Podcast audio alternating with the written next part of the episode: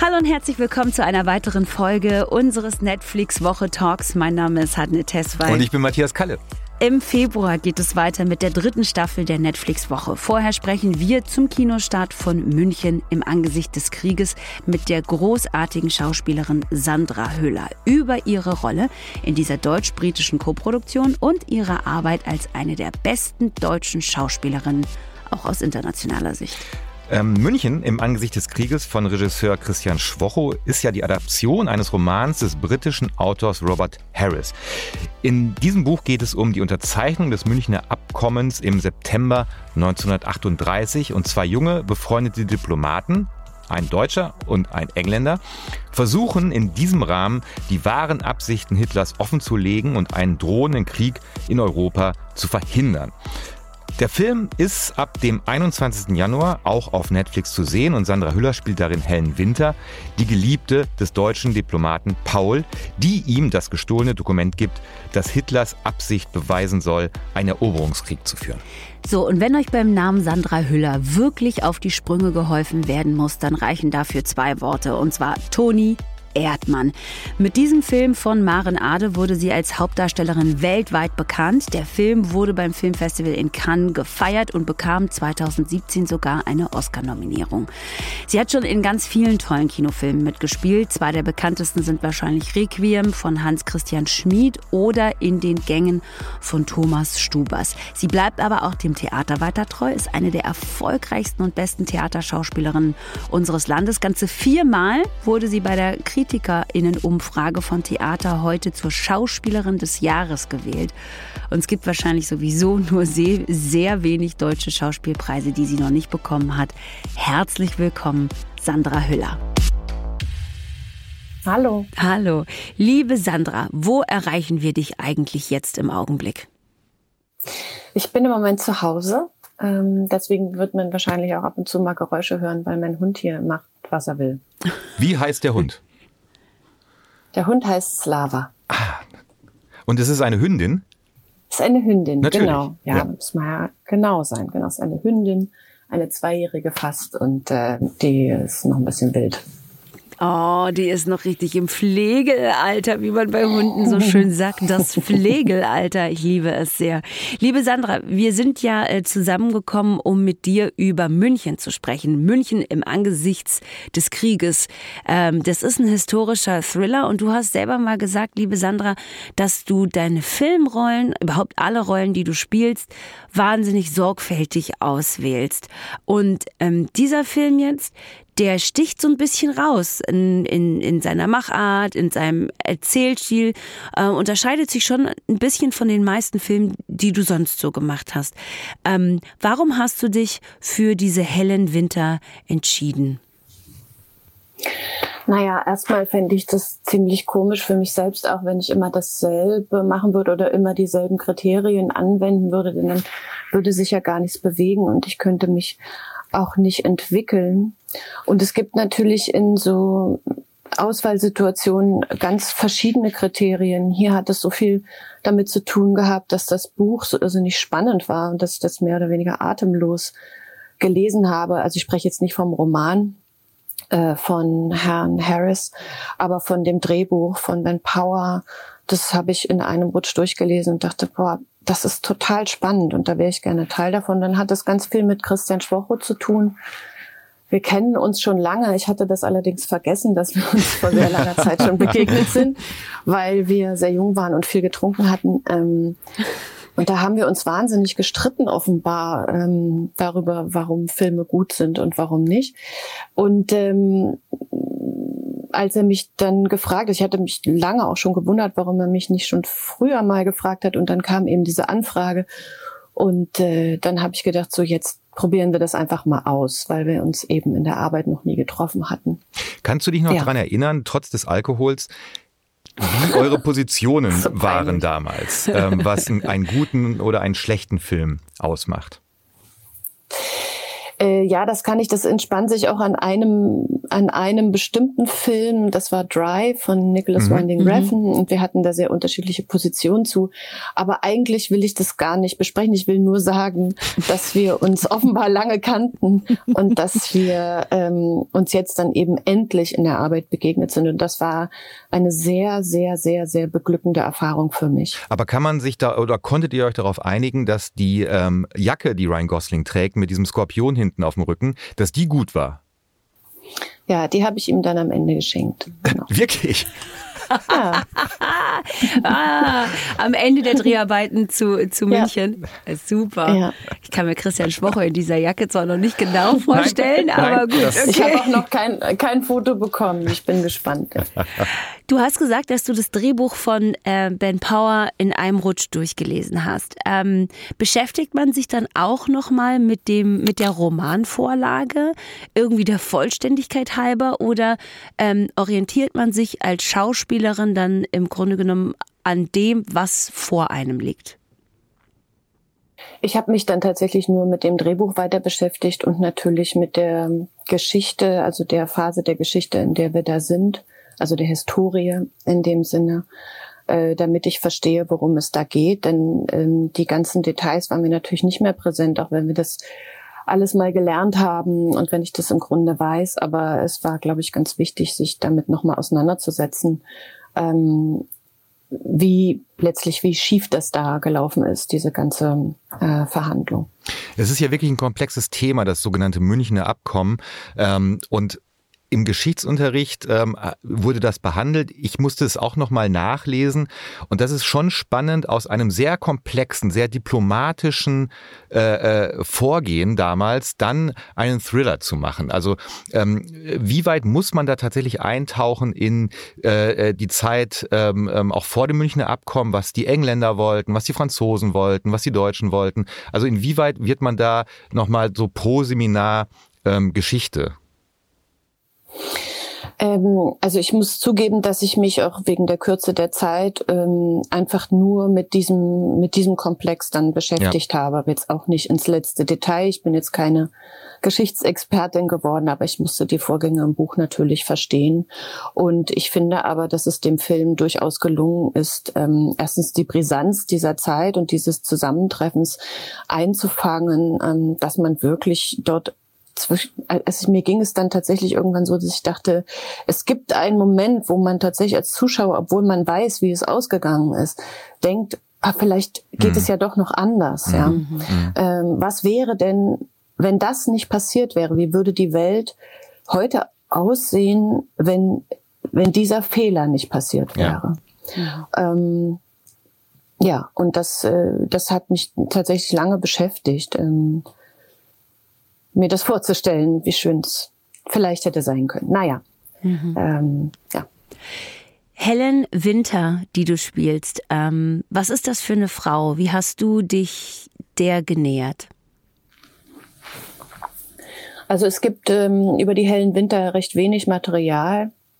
Das heißt, ich konnte, also die ist, glaube ich, wenn ich mich recht erinnere von dem, was mir erzählt wurde, im Buch tatsächlich nur ganz kurz beschrieben. Es ist wirklich eine ganz kleine Episode mit ihr und ich glaube, der Ben Power hat die Rolle für das Drehbuch und den Film vergrößert, was sehr schön ist. Ähm, ich glaube, das ist jemand, der, oder so habe ich das zumindest verstanden, mit allen Wassern gewaschen ist, jemand, der im Grunde keine Angst mehr hat. Die hat, glaube ich, ähm, viel Leid in ihrem Leben schon erfahren, viel Tod auch gesehen. Sie hat ihren Mann, glaube ich, verloren. Ähm, und ich glaube, dass die weiß, dass sie, also wofür sie kämpft äh, und wogegen, also gegen den Faschismus und gegen die Nazis. Mhm. Ähm, und dass sie im Grunde damit rechnet, jederzeit ähm, dafür auch mit dem Leben zu bezahlen. und das macht sie, ja, wie soll ich das sagen, sehr mutig. Ja.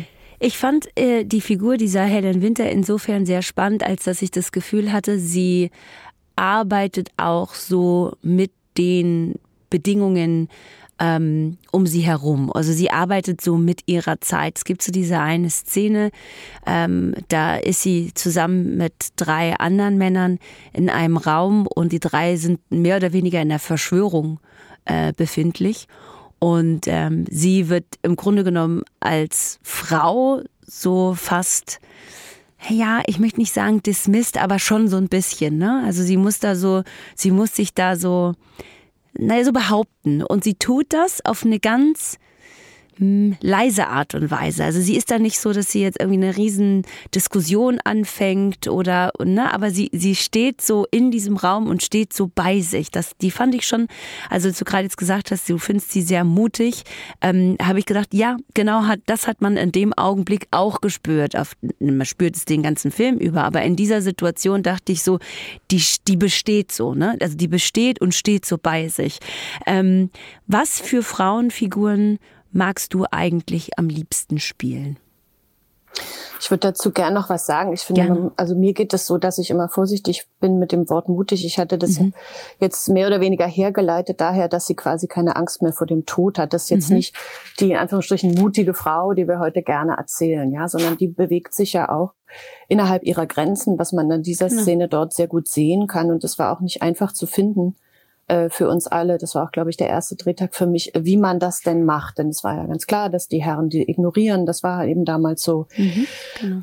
Wobei auch immer die Frage ist, ne, äh, inwiefern inkarniert man da bestimmte Dinge wieder oder erzählt sie jetzt einfach erstmal per se anders. Aber sie stellt ja eigentlich nur eine Frage. Sie diskutiert nicht, sondern als die Männer aufgeben wollen und denken, okay, ihr Plan ist offenbar gescheitert, fragt sie ja nur, was denkt ihr denn jetzt, was wir jetzt machen? Mhm. Und äh, das ist ja äh, ist ja eine ganz praktische Frage, äh, mhm. die man ja mal stellen kann. kann man in einer solchen Lage, ja. ja. Genau. Aber Frauen, die ich spielen möchte, also ich muss sagen, also die Dinge, die ich früher gesagt habe und die es auch immer noch zu lesen gibt, die sind auch aus einem bestimmten Alter heraus und aus einer bestimmten auch Theatererfahrung heraus gesagt worden von mir. Ich kann das im Moment ehrlich gesagt überhaupt nicht eingrenzen. Mhm. Will ich auch nicht mehr. Also äh, es ist mir auch egal, ob es Frauen oder Männer sind. Es ist mhm. interessant. Mhm. Ähm, ich bin froh, ich bin jetzt 43, ich bin mal gespannt, was da jetzt überhaupt noch im Angebot ist in den nächsten Jahren. Ähm, und da kann dann der hellen Winter dabei sein oder was weiß ich. Also das mhm da habe ich gar keine Präferenzen. Gibt es von deiner Theaterarbeit, über die du auch schon gesprochen hast, du bist eine fantastische Theaterschauspielerin, wurdest auch von Theater heute mehrfach zur Schauspielerin des Jahres gewählt. Gibt es von diesen klassischen ähm, äh, Theaterrollen für Frauen, gibt es da eine, die dir sehr am Herzen liegt oder gelegen hat in der Vergangenheit? Ähm naja, eigentlich alle natürlich. ich, äh, ich, ich spiele, ich, ich liebe das Theater einfach immer, immer sehr. Also eigentlich mag ich alle, aber natürlich die, die mir jetzt im Moment am ehesten in Erinnerung ist, obwohl es jetzt wirklich über ein Jahr her ist, dass wir es gespielt haben, ich glaube sogar anderthalb, ist der Hamlet, ähm, äh, weil das so, ich kann das gar nicht so richtig beschreiben, was da passiert ist, aber das ist einfach so entstanden. Mhm. ich hatte, bevor wir angefangen haben zu arbeiten, eine bestimmte Vorstellung von dem Hamlet, die sich dann letztlich überhaupt nicht eingelöst hat ähm, im Spiel. Also ich bin da sehr überrascht worden, auch von meinen eigenen Impulsen und von ähm, den Impulsen des Ensembles und äh, so, das äh, war für mich eine ganz wunderbare Erfahrung. Ich freue mich sehr, dass wir es im Januar wieder spielen werden in Bochum. Ich finde es ganz interessant, weil sich natürlich jetzt auch mit dieser Produktion von München ja und, und dem, was du eben am Theater sonst noch so machst, ähm, gefühlt zwei ganz unterschiedliche Konzepte treffen. Ne? Also du hast einmal so eine riesengroße ähm, Netflix-Produktion, die dann auch noch eine internationale Produktion ist, ähm, mit einem internationalen Cast. Und dann sprichst du gleichzeitig mit so einer Liebe und so einer Begeisterung über eine Produktion wie Hamlet. Wie ähm, geht es für dich zusammen und was ist der Reiz für dich bei dem einen und dann noch bei dem anderen? Also ich muss ehrlich sagen, so richtig zusammen geht das nicht. Also man, ich ja. muss, ja, ich muss mich tatsächlich, also rein zeitlich, ja, ich mhm. muss mich tatsächlich immer entscheiden, was ist jetzt wichtiger. Gibt es jetzt ein Jahr, wo ich mehr Theater mache oder gibt es jetzt ein Jahr, wo ich mehr drehe? Denn das beides schließt sich eigentlich zeitlich aus. Mhm. Die Theater brauchen natürlich bestimmte Produktionszeiträume und dann werden die Vorstellungen gespielt und das wiederum stört dann Dreharbeiten, weil man dann irgendwie weg muss mittendrin und so weiter. Also das geht eigentlich überhaupt nicht zusammen, zumindest nicht mit dem deutschen Theatersystem, das ähm, auf Repertoire spielt. Das mhm. ist ja in mhm. anderen Ländern anders obwohl ich sagen muss, dass ich das sehr schätze, dass es das Repertoire gibt, mhm. ähm, weil man Vorstellungen eben über einen langen Zeitraum weiterentwickeln kann. Also wie gesagt, ich muss immer schauen, was, wo ist denn jetzt der Fokus drauf? Mhm. Und in der Zeit, in der Hamlet entstanden ist, war der Fokus über einige Jahre auf dem Theater. Ich war fest in Bochum und konnte zwischendurch nur kleine Sachen drehen. Und ähm, genau, jetzt ist es wieder anders. Wie unterscheidet sich das im, im All, also im Berufsalltag. Man hat einmal das Ensemble ähm, an einem Theater und das Ensemble, wenn man so will, bei Dreharbeiten. Und ähm, bei München war jetzt die Besonderheit auch, dass es halt ein britisch-deutsches Ensemble war. Also wie, mhm. ähm, wie, wie gliedert man sich da ein? Wie, wie ist das äh, eigene Wohlbefinden ähm, innerhalb der KollegInnen? Also bei Munich speziell war das Wohlgefühl sehr groß. Ähm, es gab da eine ganz große Kollegialität und man hat das gemerkt, dass es eine unglaubliche Neugier von allen Beteiligten aufeinander gab. Es gab eine Leseprobe mit fast allen Beteiligten mhm. kurz vor Beginn äh, die wirklich, wo man auch gemerkt hat, viele Leute von denen, die dort mitgespielt haben, sind Theaterleute. Das hat man an der Art der Leseprobe sehr gemerkt.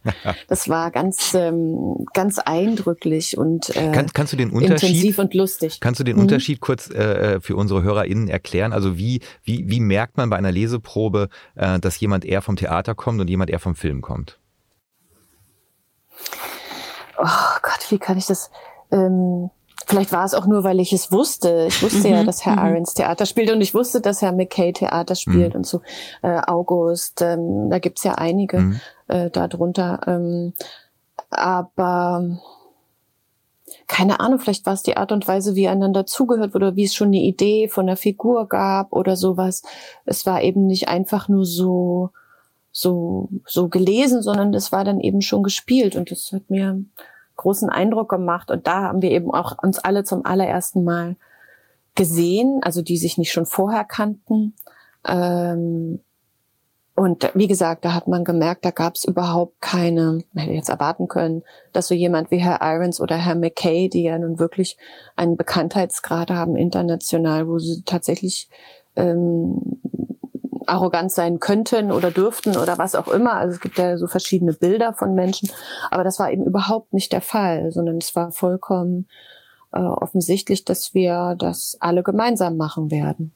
Vielleicht ganz kurz für unsere HörerInnen, äh, eine, eine, eine Leseprobe beginnt im Prinzip vor dem eigentlichen Dreh. Also die ja. SchauspielerInnen sind auch noch nicht in Kostüm, sondern äh, halt privat, ja, also genau, man, genau. man, man sitzt, man sitzt in einem Raum, an, an, meistens an Tischen.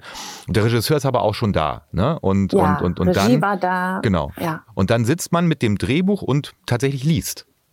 Ja, man ja. liest sich das gegenseitig vor. Und dann sind nicht alle da, manche werden dann von jemand anders gelesen.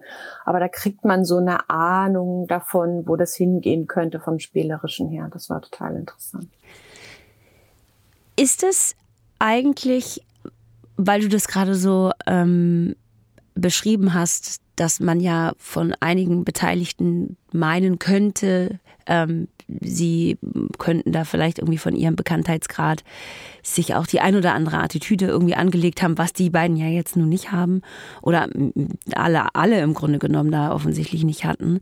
Nee. Aber ähm, geht man dann, da ist man dann aufgeregt an so einem Tag, also und auch vielleicht irgendwie beeindruckt von dem Katalog der jeweils anderen?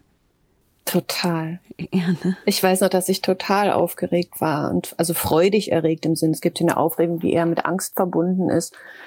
Aber ich habe mich einfach so gefreut, also wie wenn ich, wie wenn meine Hündin mit dem Schwanz wedelt, so ungefähr. Weil das ist mich wirklich sehr, sehr gefreut darauf und darüber, auch diese Menschen kennenzulernen, ähm, äh, die ich tatsächlich dann teilweise nur ähm, vom Bildschirm kannte mhm. oder kenne oder so, ja. Das war schon sehr toll, ja. Wir hatten vor kurzem auch Christian Schwocho zu Gast, der ja gerade ähm, die äh, fünfte Staffel von The Crown auch dreht und der mhm. dann erzählt hat, wie, wie, wie irre das ist, wenn man äh, in, in Großbritannien tatsächlich dauernd in Schlössern drehen kann, die dann den Buckingham Palace darstellen oder äh, den Wohnsitz von äh, Prince Charles oder so. Ähm, wie, wie ist das, wenn man, wenn man außerhalb des Sets drehen kann an, an, an Orten, die ja auch so eine historische Bedeutung haben? Ähm, du spielst jetzt sozusagen auf die äh, Kunst- und Musikschule an. Zum, zum, ja, zum Beispiel. Zum Beispiel. Ja, also,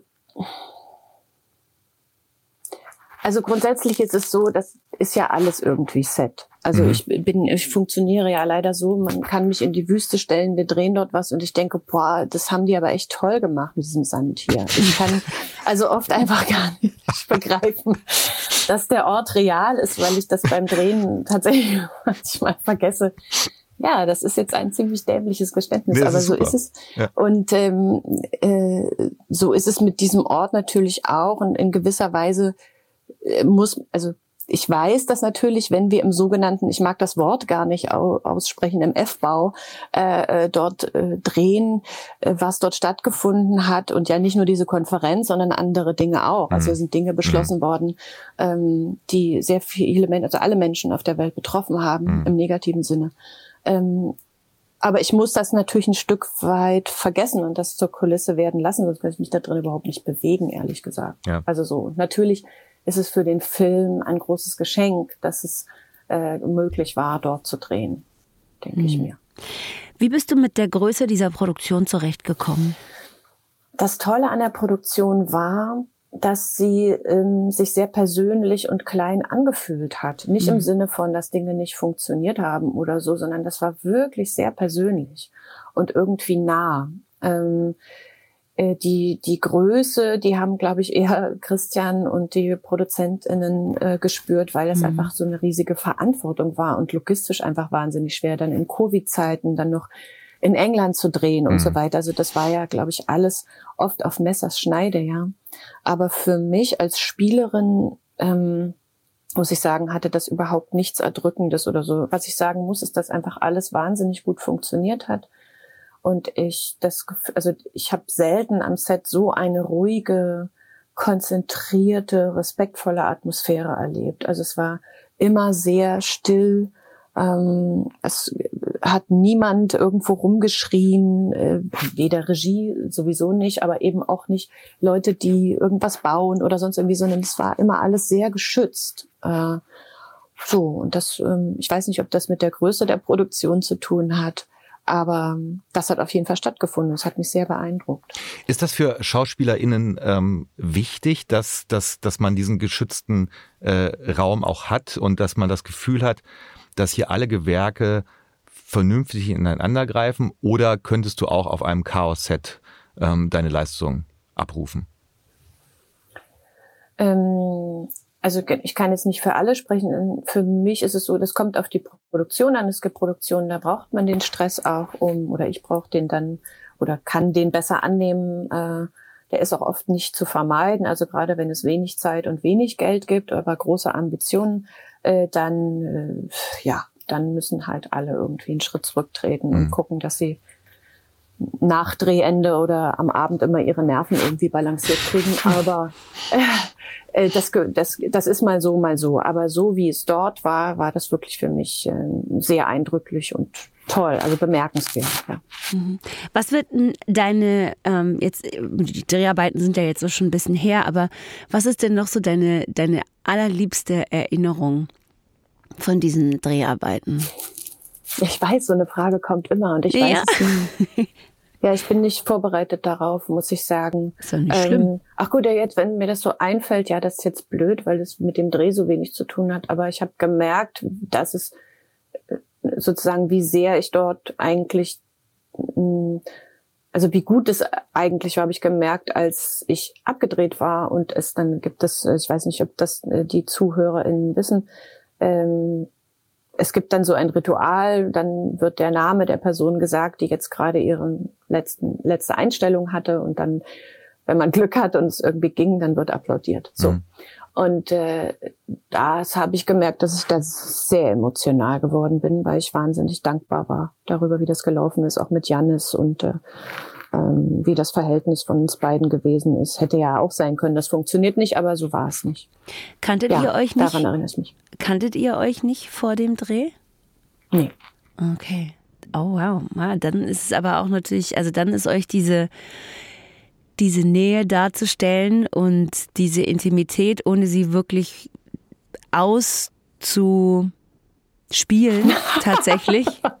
Das ist euch. Ne, ne, also ich meine, natürlich weiß man, natürlich weiß jeder über dich, liebe Sandra, dass du eine wahnsinnige Schauspielerin bist und das Gleiche gilt natürlich für Janis, der auch unglaublich gut ist. Aber ich hatte aus welchen Gründen auch immer hätte ich jetzt eurem Spiel nach zu urteilen, einfach gedacht, dass ihr euch schon gekannt habt, weil diese Verbindung ähm, zwischen, zwischen Paul und, und Helen, die ist ja schon auch so ganz zart irgendwie. Ne? Also mhm. am Anfang, wenn die sich dann treffen und wenn die sich kennenlernen, dann, dann hat man schon so das Gefühl, okay, da scheint irgendwie mehr zu sein, aber es wird ja nie wirklich ähm, ganz direkt gesagt oder bis auf ganz am Schluss ähm, auch nie wirklich physisch so. Ne? Mhm. Und insofern, deswegen war ich, war ich gerade so, es war ein ehrlicher Moment der Verwirrung oder der Überraschung, dass ihr euch wirklich nicht kanntet. So, das hätte ich einfach, ich weiß nicht warum, ich hätte einfach gedacht, siehst du mal, ihr seid so gut.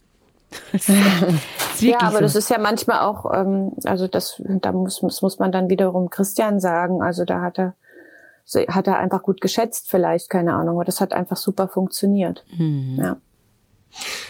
Jetzt ist äh, Munich ein, äh, wenn man so will, historischer Thriller.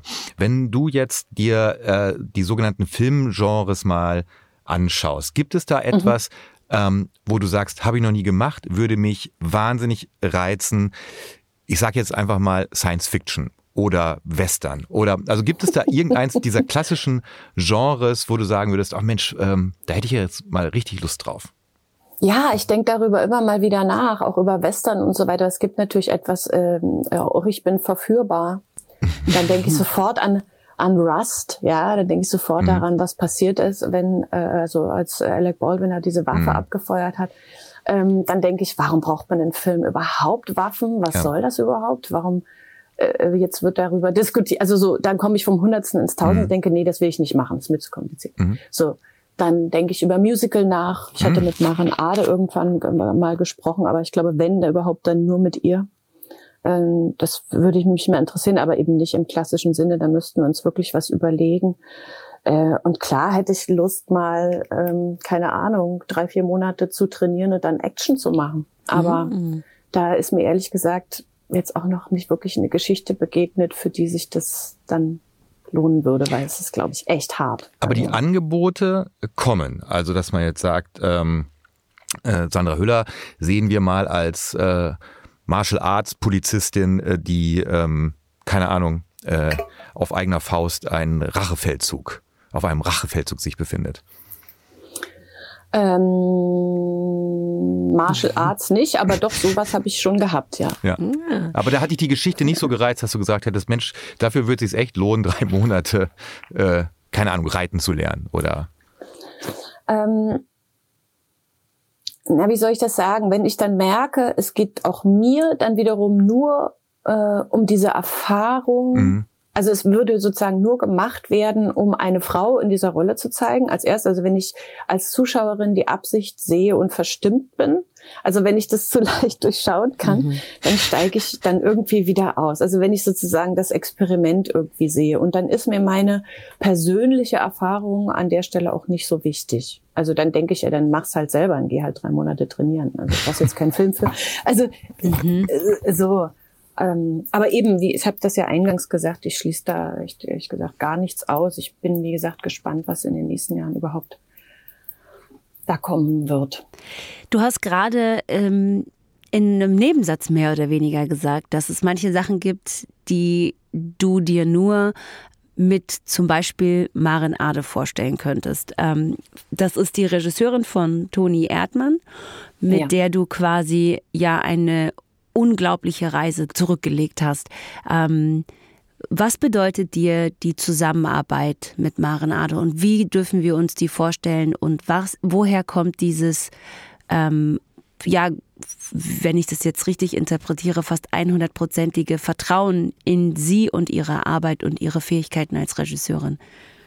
Ja, weil das kommt, also wir, wir haben das eben zusammen erlebt. Also mhm. Also ich habe das mit ihr erlebt, dass ich ihr hundertprozentig vertrauen kann und dieses Vertrauen, mh, mm, das mm, also das war nicht immer leicht, nicht? Weil die Art und Weise, wie sie arbeitet, es hat tatsächlich erstmal mit Sammeln zu tun. Also es unterscheidet sich jetzt sehr von der Arbeit von Christian Schwocho zum Beispiel, der weiß, was er aus einer Szene herausholen möchte und daraufhin arbeiten wir und dann haben wir das und dann ist gut. Oder man hat noch eine andere Idee und sagt, lass uns bitte eine Sache noch ausprobieren, vielleicht ist es ganz anders, als wir denken. So. Mhm.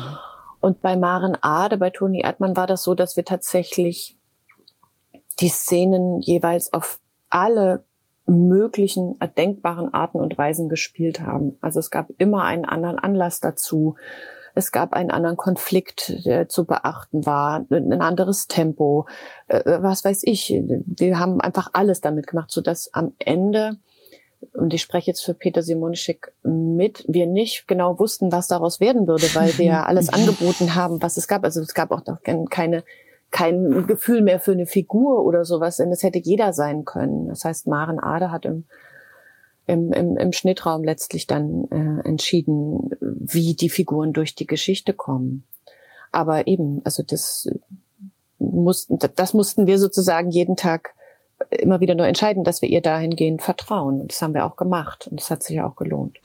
In der Vorbereitung auf unser Gespräch ähm, habe ich mit äh, Schrecken festgestellt, dass Toni Erdmann erst vor fünf Jahren ins, ins Kino kam und, und dass ja. es aber eigentlich schon wie ein deutscher Klassiker wirkt, von dem man denkt, naja, der ist doch mindestens zehn Jahre alt, aber er ist erst, er ist erst fünf Jahre alt. Ich hätte, ähm, ich habe den noch so präsent, dass ich dachte, der wäre erst irgendwie vor drei Jahren rausgekommen. Aber das oder ist doch, so. weißt das, ja, ja, so. das also, ist, also mhm. ähm, jetzt auch eine eine wahrscheinlich für SchauspielerInnen furchtbare Frage, aber ich stelle sie trotzdem.